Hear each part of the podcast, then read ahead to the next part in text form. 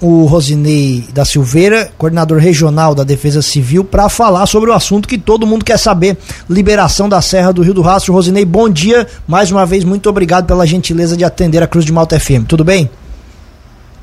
Tudo bem, bom dia, Tiago, bom dia, Juliano, bom dia a todos os ouvintes da Cruz de Malta. Satisfação estar aqui com vocês para esse diálogo da manhã. Satisfação é toda nossa. Rosinei, atualiza, por favor, a situação da Serra do Rio do Rastro e os trabalhos desta manhã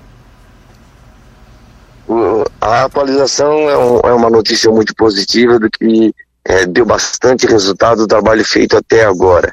É, acabei de chegar aqui no ponto, acabei de descer, voltei um pouco para pegar um sinal e fazer esse, esse, trabalho de comunicação e fiquei muito contente do que vi. A empresa LCM fez um bom trabalho aqui junto né, com a equipe da Corpo de Bombeiros e da Secretaria de Infraestrutura e eu acredito, né, com a chegada do, do pessoal da engenharia e a nossa avaliação, e a gente acredita que a, de hoje até amanhã a gente faz a liberação, porque o trabalho mitigatório foi bastante positivo.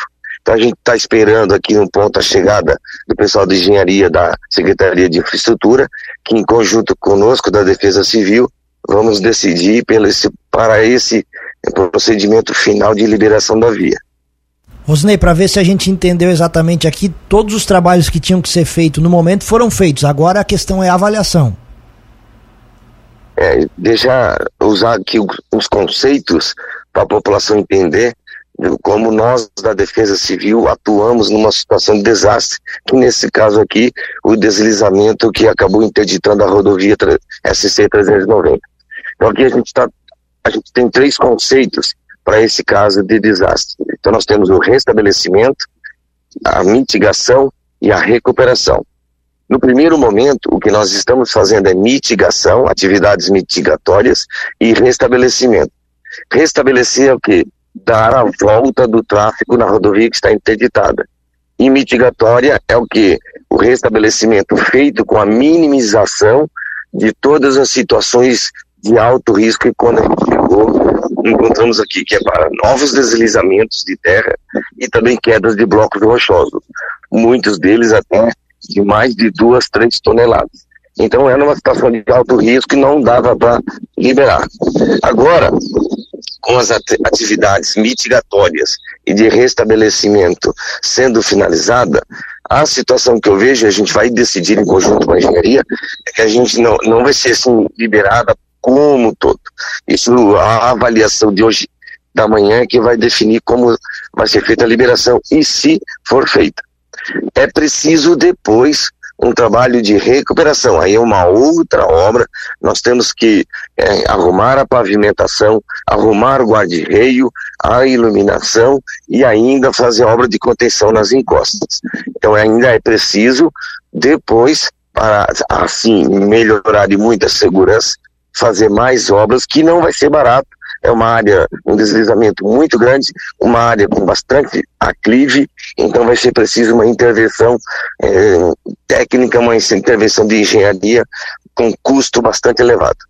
Rosenei, aproveitando que você tocou nesse assunto, é, a manutenção de maneira geral em todas as áreas aí, inclusive no pavimento, eu escutei, na verdade li algumas pessoas da opinião, ah, vocês não deveriam fazer aqueles serviços de, de deslizamento nas encostas para não estragar o pavimento da serra. O que, que você pensa sobre isso?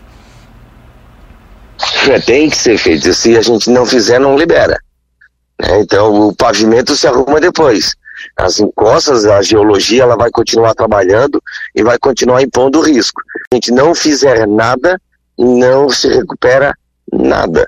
Então a gente tem que fazer, tanto que a gente colocou é, bastante argila para ela dar o, minimizar o impacto sobre a rodovia.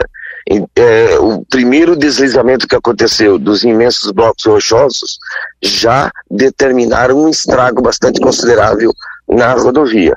Então, o que a população vai encontrar aqui 90% dos danos foram causados naturalmente pelo primeiro deslizamento, que foi um impacto muito forte. Os outros deslizamentos que nós provocamos na atividade mitigatória dos riscos foi com uma camada de argila onde servia como uma esponja amortecendo a, a queda dos blocos rochosos sobre a rodovia. Aquela mureta de proteção que caiu, Rosinei, foi feito algo? Ainda não foi feito aquilo que eu digo, ser, a gente vai colocar ali uma mureta né, provisória, mitigatória de sinalização, e depois, então, a, a gestora da rodovia, que é a Secretaria de Infraestrutura, fará os trabalhos de recuperação, que é aquele terceiro conceito da minha fala anterior. Rosinei, a pergunta que você deve ter respondido várias vezes nesse final de semana: tem hora para dar esse anúncio de liberação ou não? Não, a, a, gente não trabalha com essa expectativa de hora. A gente estava trabalhando com a expectativa de hoje.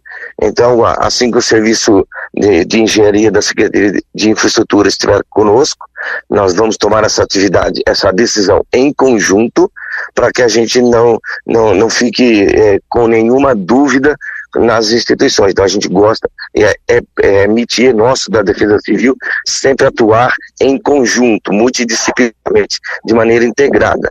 Então a gente aguarda o pessoal da Secretaria de Estrutura para tomar a decisão conjunta. Assim que a, a, a infraestrutura concordar conosco, e aí o horário previsto vai ser com a finalização das atividades que, que a gente vai realizar para dar a, a máxima segurança durante a liberação da via. Perfeito. Então é o dia de hoje que a gente tem para realizar a decisão e fazer essas atividades finais. Perfeito, mais do que compreendido. Rosnei da Silveira, agradecemos a atenção, coordenador regional da Defesa Civil.